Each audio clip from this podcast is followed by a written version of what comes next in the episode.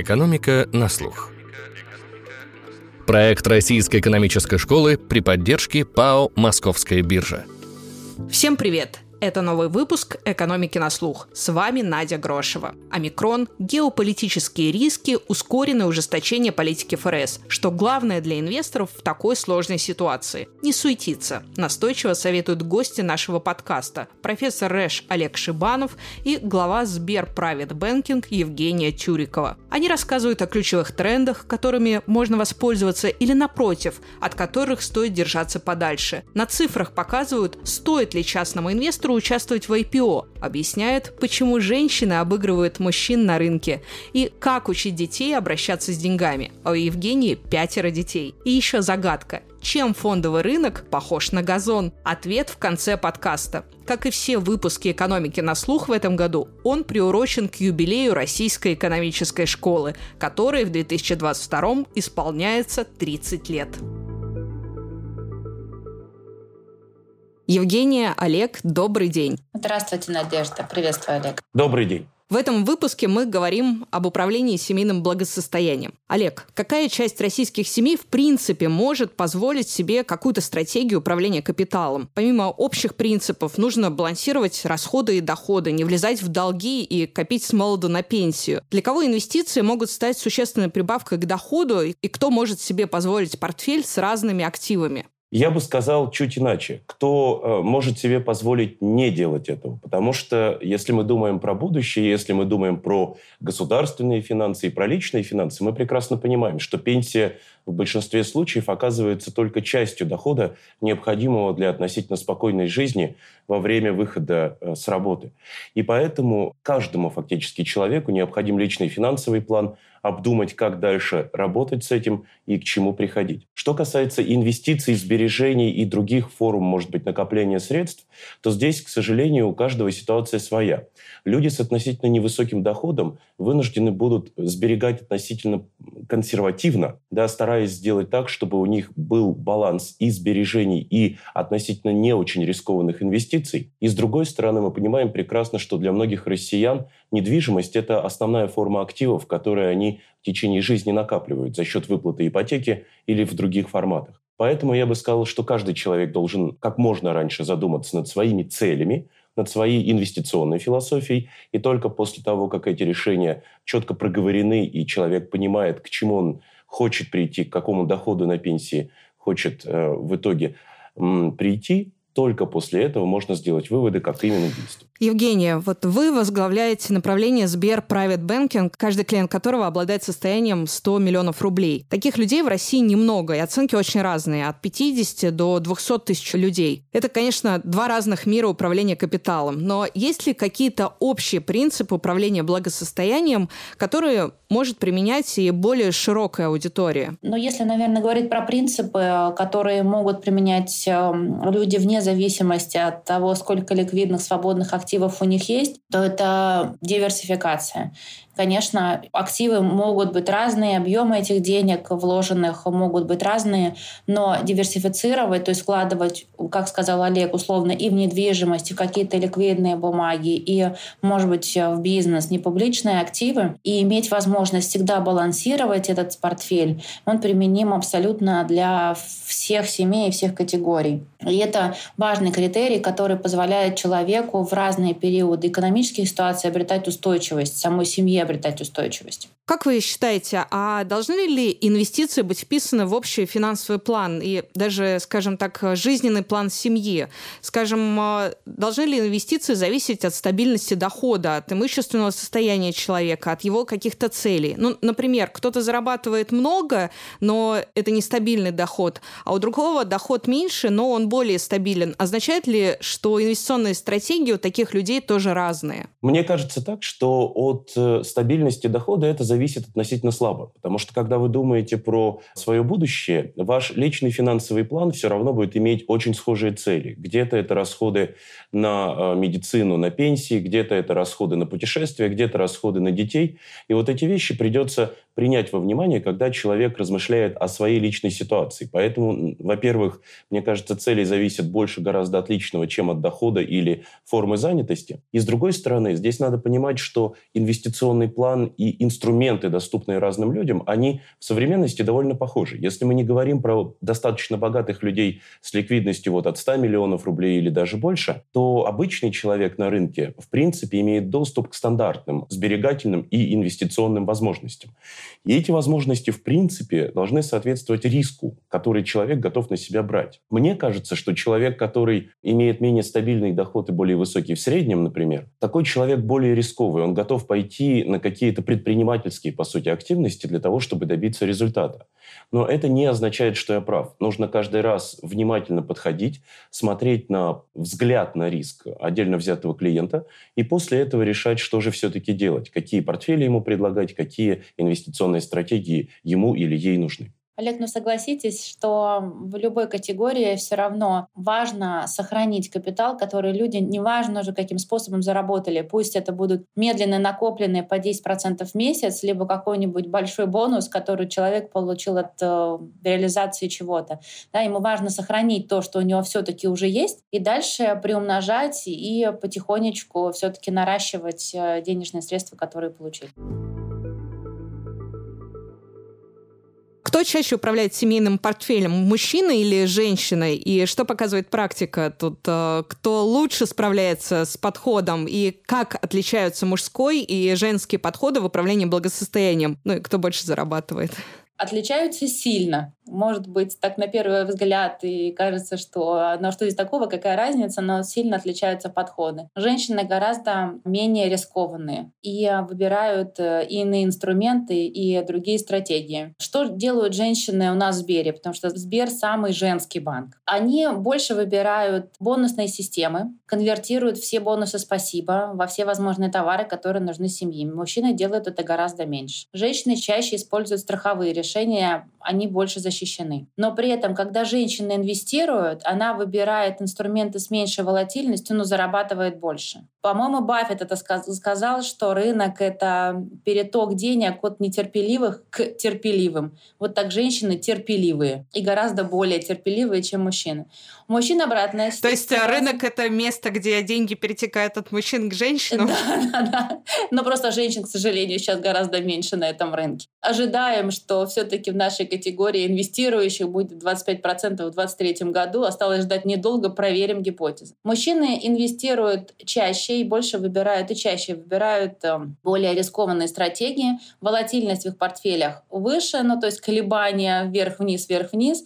Иногда они не выдерживают, выходят внизу, потом опять же им немножко страшно, они начинают покупать. То есть поведение мужчин э, тоже волатильное, как и наши рынки, но инвестируют они гораздо чаще. Олег, а что говорят исследования о подходах э, мужчины и женщины в управлении благосостоянием? Вы знаете, довольно похожие вещи, потому что когда вы смотрите на то, что происходит с инвестициями, то во многих странах женщины и мужчины уже почти равноправно инвестируют, то есть их доли поближе на развитых рынках друг к другу, чем в рынках развивающихся. При этом, безусловно, женщины не просто терпеливее и спокойнее, они еще и не получают специфический, не знаю, допамин, что ли, от того, что они на рынке делают.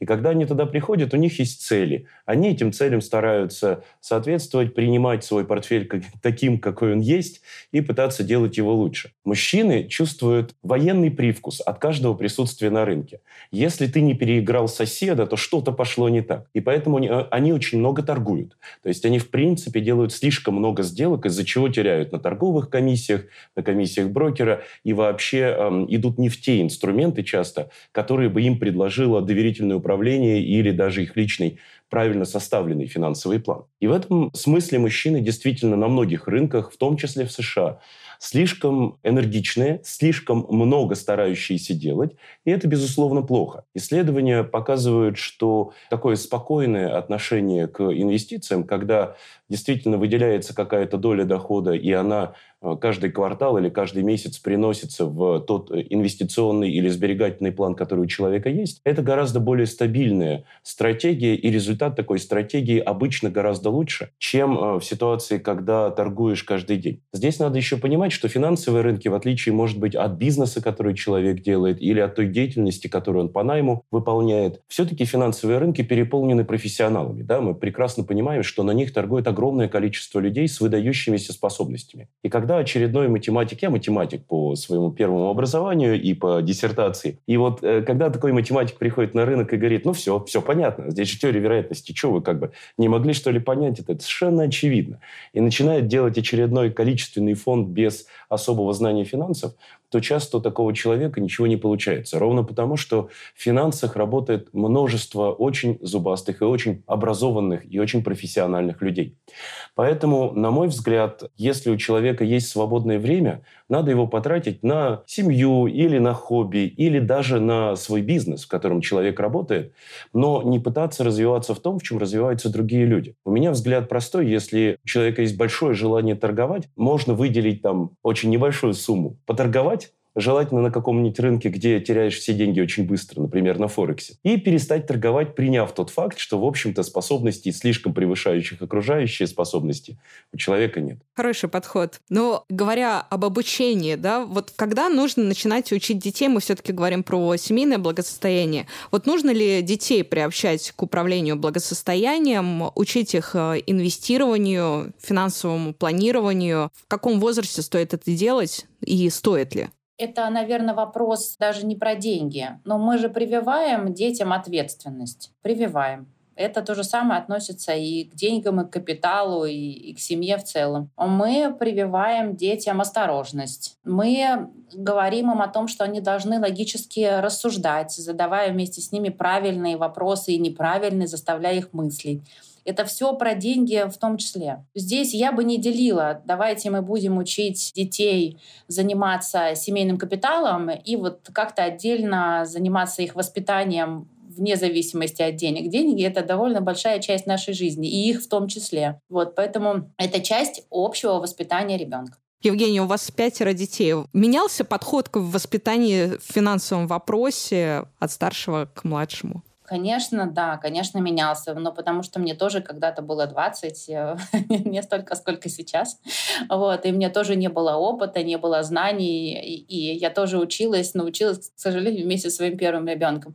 Конечно, подход менялся, и сейчас, мне кажется, я более опытная мама, в плане воспитания детей э, в целом. Но были какие-то общие принципы, я всегда даю детям наличные, примерно там до 20 до 21 года. Если даешь карточку, то ребенок не понимает, вот что оно было, а вот его нет, эти деньги, я имею в виду, да. Всегда развивала ответственность. Расскажу свой собственный опыт. У меня две первые девочки захотели собаку. Я говорю, хорошо, у вас будет собака, если вы в течение двух недель будете с ней гулять вот с этой плюшевой в 6 утра по очереди, как хотите, мыть ей и лапы вот этой плюшевой собаки. Я просто буду смотреть. После школы вы будете приходить, гулять по очереди с этой плюшевой собакой. Выдерживаете две недели, через две недели у вас есть щенок. Они не продержались даже одной недели, но это и про деньги, и про управление, и про ответственность. Это вот про все вместе. Я но считаю, что просто нельзя это отделить. Опять же, мы как обсуждали, так и обсуждаем большие траты с, с детьми. Вопрос, зачем ты это делаешь, он относится и к финансам, и к инвестициям, и к большим покупкам, и к тратам, и к самому себе, и к образованию. Ключевой вопрос – зачем? Если мы что-то покупаем большое, зачем это надо семье? Можно ли купить аналог? Можно ли без этого обойтись? Это тоже часть управления капиталом, чтобы не делать лишних, ненужных никому траты покупок. Я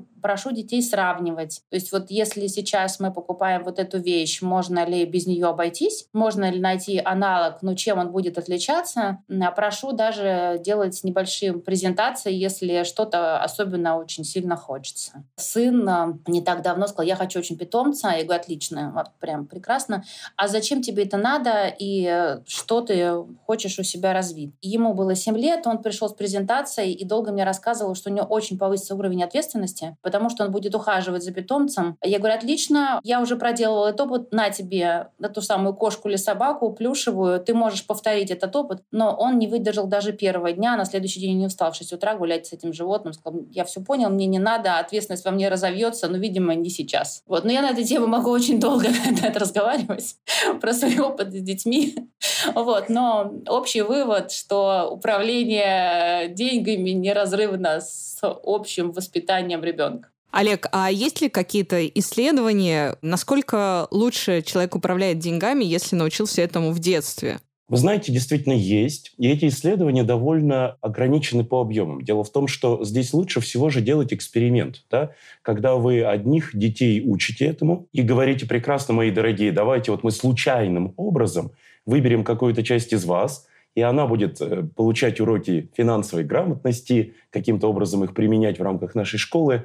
И мы через 30 лет посмотрим, как получилось с точки зрения вашего выбора портфелей, постановки целей и так далее. Но такой эксперимент выглядит немного неэтичным, особенно если речь идет все-таки о школьниках с одинаковым уровнем благосостояния, из чего бы вдруг значит, в рамках одной школы их разделять. Поэтому здесь скорее такие корреляционные исследования есть, когда вы видите, что в какой-то школе или местности эти уроки действительно были массовыми, а в какой-то школе или местности они почти отсутствовали. И там получается достаточно интересно, потому что финансовая грамотность сама по себе в любом случае растет, когда вы детей учите этому. И вот это то, что в России тоже старается государство сейчас в рамки учебной программы встроить в разные предметы, чтобы объяснять сложные проценты не в момент, когда человек наконец к этому пришел с кредитом своим или чем-то еще. Когда вынужден расплачиваться уже. Да, а когда все-таки задумывается о том, чтобы его взять. Ну и получается так, что сама финансовая грамотность, она замечательное явление, но дальше вопрос вопрос, как она переливается в финансовое поведение, оказывается не всегда очевидным. Потому что получается, что те школьники, которым давали возможность что-то делать, вот не просто учили, вот так сложные проценты, вот тут инфляция съедает вашу зарплату, идите договаривайтесь с начальником и так далее, а э, все-таки давали возможность поуправлять какими-то финансами, например, опять же в школе. Это такие забавные эксперименты, когда школа говорила, окей, родители, вы кладете на счет ребенка сколько-то денег в течение месяца, а дальше ребенок с одной стороны, тратит это на еду, на обеды и так далее, но может потратить еще на какие-то сервисы в рамках школы. И в результате получалось так, что школы, в которых э, вот такие дети получали возможность управлять своими финансами, они выпускали людей, которые были более способны к финансовым решениям, делали более грамотную постановку целей на будущее. И вот это довольно интересная история, что обучение должно э, быть связано с результатом, что вы должны применять то, что вы запоминаете или видите на каких-то предметах, и пытаться делать из этого выводы для своей жизни.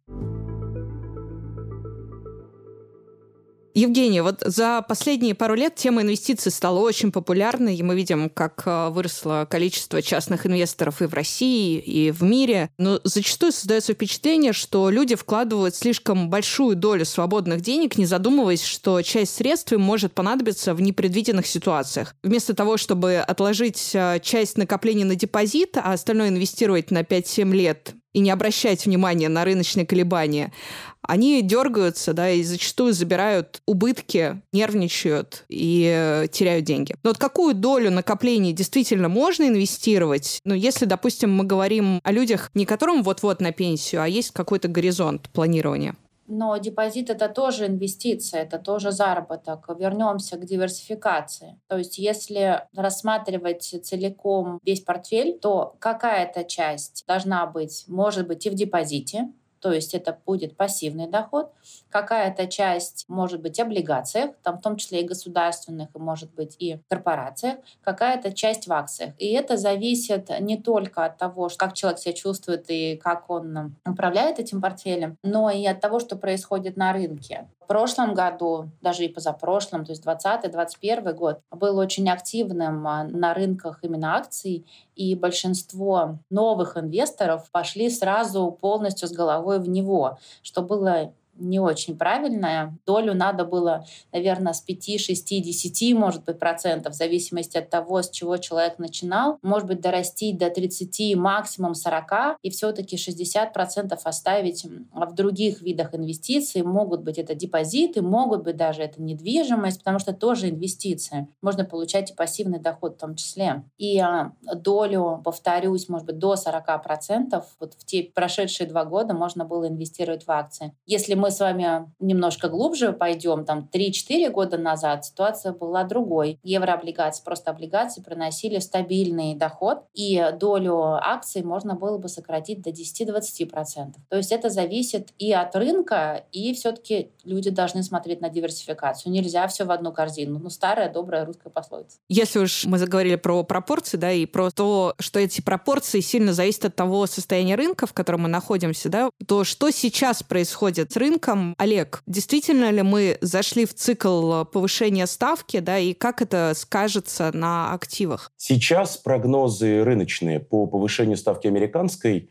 таковы, что к концу года может быть до пяти повышений. В реальности там даже до семи рынок предполагает, но семь все-таки уже выглядит подозрительно. Наибольшая вероятность именно у пяти повышений. Это означает, что к концу 2022 года ставка ФРС может быть на уровне 1,25. И это довольно высокий уровень, учитывая, что сейчас она ноль. Насколько это отразится на финансовых рынках, вы знаете, здесь много тонких моментов, потому что исторически так уж получалось, что повышение ставок ФРС приводило к снижению рынка акций на некоторое время. Но при этом некоторое время в среднем оказывалось полгода. То есть вот когда вы думаете, насколько рынки акций сильно завязаны на процентные ставки, вы прекрасно понимаете, что они в моделях заложены. И когда растет доходность американского долга, конечно, часть инвесторов переходит в него, и делает акции, может быть, менее привлекательными на время. Но надо понимать, что американские, например, компании, да и многие другие рынки испытывают беспрецедентные прибыли, которые им дают, э, собственно, потребители. У них есть бизнес, который приводит к тому, что они существенно зарабатывают и себе, и своим акционерам. Поэтому уверенно заявить, что все сейчас сломается и к концу года, допустим, какие-то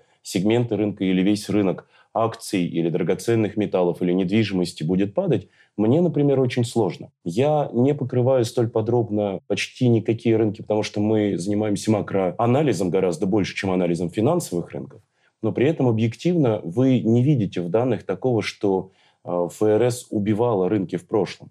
Бывали ситуации резкого подъема ставок, когда они достигали уровня 20% в США – и вот в этой ситуации, конечно, все очень сильно меняется. Но когда у вас предсказуемым образом ставка будет расти там, до уровня ниже 2%, насколько для вас, как для компании, это риски и проблемы, это очень большой вопрос. И мой ответ скорее не очень большой риск. Ну, а какие тренды сейчас, мегатренды сейчас актуальны? Зачем следить, на что делать ставку, если есть достаточно далекий горизонт планирования? Ну, может быть, даже не про мегатренды, а про то, что, может быть, сейчас интересно. Очень сложно заглядывать в будущее на горизонт даже 5-7 лет. Сейчас все активно смотрят за тем, что происходит в Китае, потому что рынок э, болезненно отреагировал на регуляторные изменения в Китае. И компании сильно схлопнулись. Кто-то потерял даже до 90% своей капитализации, как девелоперы, например, китайские. И инвесторы активно смотрят на этот рынок. Смотрят за тем, что происходит в метавселенных. После того, как Facebook объявил, что он займется метаверсом и будет строить метавселенную, все, что связано с VR, все, что связано с развитием метавселенных, брело совершенно новую реальность. Конечно, инвесторы смотрят туда, и компании тоже обращают на это внимание. Космос, наверное, тема тоже 2021 и продолжится 2022 два полета двух бизнесменов, плюс волатильный рост, значит, волатильность компаний, которая связана с космическим бизнесом, с, с этой индустрией. То есть тоже внимание инвесторов обращено туда. Плюс полупроводники, наверное, очень активная тема, которую сейчас рассматривают инвесторы, ищут компании и производителей полупроводников, и производителей тех металлов, которые используются в полупроводниках, что не менее важно. Электромобили там бесконечная вселенная металлов, литий, графит, никель, цветная группа, наверное, огромная, утилизация батарей и все, что с этим связано. Компании, которые занимаются и производством, и разрабатывать технологии по утилизации. Опять же, огромный-огромный мир, э, который открывает нам экологические проблемы, тоже можно перечислять. Вот. Но искать надо тех производителей, которые нужны будут для реализации этих стратегий. Если мы говорим про электромобили, то вряд ли надо покупать компании, которые производят электромобили. Смотрите на металлистов, которые производят эти металлы, батарейки, полупроводники, утилизация и все, что с этим связано. Такой цепочку, наверное, можно по каждому построить. Олег, э, может быть, еще какие-то мегатренды, на которые стоит обратить внимание? знаете, я человек, который финансовые советы давать не может, да, по природе э, моей деятельности, вот. Поэтому у меня взгляд такой более примитивный, я бы сказал. То есть мне, как непрофессионалу финансового рынка, довольно сложно угадывать, например, отдельные сектора или отдельные компании. Я сам по природе своей довольно пассивный инвестор, у которого портфель практически целиком консервативен, да, и я, хотя принимаю на себя большой риск, я при этом иду в сильно диверсифицированные продукты, то есть отдельные сектора у меня не на слуху. Но при этом я хотел бы подчеркнуть, что каждый раз надо быть очень внимательным и осторожным к тому, что человек, отдельный инвестор делает. В качестве примера, вот действительно, когда мы думаем про компании, занимающиеся электромобилями, например, и компаниями, которые делают металлы, мы понимаем прекрасно, что здесь надо идти скорее от основы, от того, кто делает металлы, чем от тех, кто будет в итоге победителем на рынке электромобилей. И вот это довольно сложный выбор. И поэтому аналогичная история, вот, которая меня сейчас очень развлекает, это история Робин Гуда, конечно. Вот история Робин Гуда, как компании, вышедшей на IPO и внезапно оказавшейся очень сильно падающей компанией в стоимости последнее время, это как раз про то, что вроде бы здесь bulletproof, так сказать, да, то есть это компания, которая обязана была быть прекрасно, значит, работающей на рынках, потому что ну, она предоставляет удобные финансовые сервисы, она привлекает кучу сотрудников и инвесторов, она на слуху последние 2-3 года. Проблема оказалась в том, что все-таки бизнес супер такой конкурентный. И когда вы, как отдельная компания, отдельный брокер, предоставляете свои услуги, вы прекрасно понимаете, что вы конкурируете с лучшими. И вот то, что, например, она в стоимости очень сильно упала, это как раз тот кейс, который подсказывает, что выбрать победителя бывает очень сложно. Поэтому мой совет, безусловно, следить за трендами. И метаверс я здесь прямо двумя руками за, потому что там огромный потенциал расходов, которые могут люди эм, делать. И из-за этого, конечно, конечно, эта часть сервисной экономики может быть э, восхитительно интересной, но в целом с точки зрения и отдельных секторов, и отдельных компаний я всегда чуть-чуть больше скептик, чем может быть оптимист. Олег, ну вот многие инвесторы смотрят на такие горячие направления, как э, IPO и SPAC, как э, вырос э, этот рынок э, за последний год? Я вот лучше не буду много говорить об этом, потому что, безусловно, я не самый профессиональный с точки зрения чисел здесь человек, но я хочу здесь опять добавить нотку соли, может быть, в наше обсуждение, потому что, когда вы внимательно смотрите на сделки с точки зрения частного инвестора, о которых мы, наверное, сейчас больше и говорим, то вы видите, что для такого частного инвестора, как IPO, так и спаки, были довольно рискованные инвестиции. То, что мы слышим, например, про доходность первого дня в 18%, практически никогда не достается частным инвесторам. Это больше результат действий именно институциональных инвесторов и тех, кто продает эти акции. Конечно. В которые и размещают. Поэтому здесь здесь есть острая необходимость внимательно смотреть на то, что человек делает, и все же быть э, с профессионалами, которые помогут на этом рынке заработать. Я лично очень плохо отношусь к фондам, которые говорят, да что вы, приносите к нам деньги, мы же чистый фонд спаков, мы просто отслеживаем, какие сделки будут, мы, более того, ETF на спаке, то есть э, так называемый торгуемый на рынке фонд, э, Exchange Traded Fund. И вот это все очень-очень э, сомнительно и очень подозрительно для меня. И результаты, которые я вижу последние два года, они не опровергают статистику предыдущих лет. Частный инвестор в среднем просто не получает аллокацию хороших компаний. Он не может заработать на хороших сделках, зато может вполне потерять на сделках плохих. В этом плане надо быть весьма внимательным к тому, что вы делаете. Евгения, а что вы скажете, что должен знать инвестор, прежде чем заходить в IPO или SPAC? 2020, 2021 взрыв IPO, больше трех тысяч э, компаний вышло на рынок, их суммарная оценка на момент размещения была больше трех триллионов долларов США, поразительные цифры, можно подумать как инвестора, почему же я не там. Но немножко статистики и цифр. Если взять все компании, которые вышли на американскую биржу с 2008 по 2020 год, то всего 31%, вернее не всего, а 31% этих компаний открыли находились ниже или на уровне цены размещений. То есть треть за такой огромный промежуток времени, да, вы точно бы потеряли деньги. На российском рынке были компании, которые уходили в день торгов ниже 20%. И, может быть, по финансовым метрикам и по показателям вы, посмотрев, как, может быть, даже большой профессионал или вам партнеры финансовые помогли, посмотрели на отчетность компании, все было прекрасно, но в день открытия вау и минус 20-25%. А вот случаев плюса на IPO у нас значительно меньше, чем отрицательных значений. И если компания нравится, и если вы понимаете, что вы хотели бы в нее инвестировать, подождите 30-60 дней, дайте рынку устояться посмотрите, что будет происходить, и после этого заходите в нее. А вот что касается спаков, они уже вышли из а, пустых чековых компаний. То есть это первое их название Blank Check Company. И они такими остаются.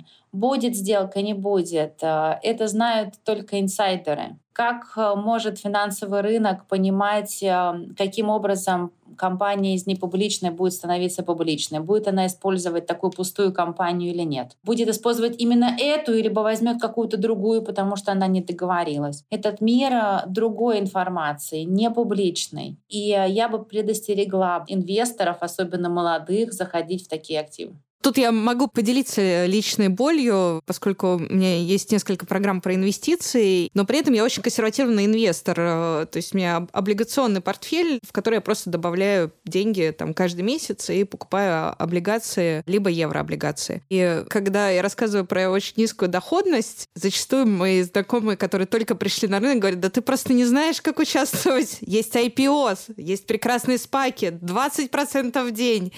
И переубедить э, людей людей бывает достаточно сложно, что на самом деле нет, что риск потери он гораздо выше, чем тут потенциал заработать. Интересно, как, Евгений, вот вы в работе, да, убеждаете людей, которые наверняка тоже приходят с горящими глазами, что они хотят срочно вложить э, часть своего портфеля в такие рискованные инвестиции? Очень простой ответ цифрами, Надежда, цифрами. Посмотрите на то, как двигались IPO на российском рынке и э, на международных рынках, какое количество компаний действительно выросло, в каком горизонте они упали и когда они начинали падать. Здесь очень просто убедить инвесторов э, сделать свой выбор. Давайте посмотрим на статистику. Представим, что я менеджер среднего звена, мне 30-35 лет, ежемесячная зарплата 300 тысяч рублей и есть небольшой капитал 2-3 миллиона рублей. Проблема с недвижимостью решена. Каких-то слишком обременительных обязательств нет. Какую стратегию инвестиционную в таком случае лучше выбрать? С моей точки зрения, в ситуации, когда нет слишком больших денег на руках, то здесь надо опять сначала определиться, зачем. Просто копить ради того, чтобы копить, это тоже абсолютно правильный подход, но надо все-таки расписать себе план, куда это все пойдет. Либо это накопление на пенсию, либо на детей, либо на что-то еще. И в зависимости от этого, вообще говоря, инструменты, которые вы используете, очень сильно могут поменяться. Почему? Потому что если вы копите на, скажем, через 5 лет послать ребенка в Хогвартс, да, то вам нужно будет много денег через 5 лет. Из-за этого инвестировать смело в рынке акций 100% ваших денег довольно рискованно. Рынки акций могут пойти и вверх, и вниз. И вам нужно быть готовым к тому, что вы, скажем, инвестируете через депозиты или облигации. Но если вы говорите про 33-летний горизонт планирования, про то, что когда-то будет пенсия, на которой вы хотите пассивного дохода получать, может быть, больше, чем основной пенсии, то вам, конечно, нужно думать про больший риск, потому что в среднем компенсация за риск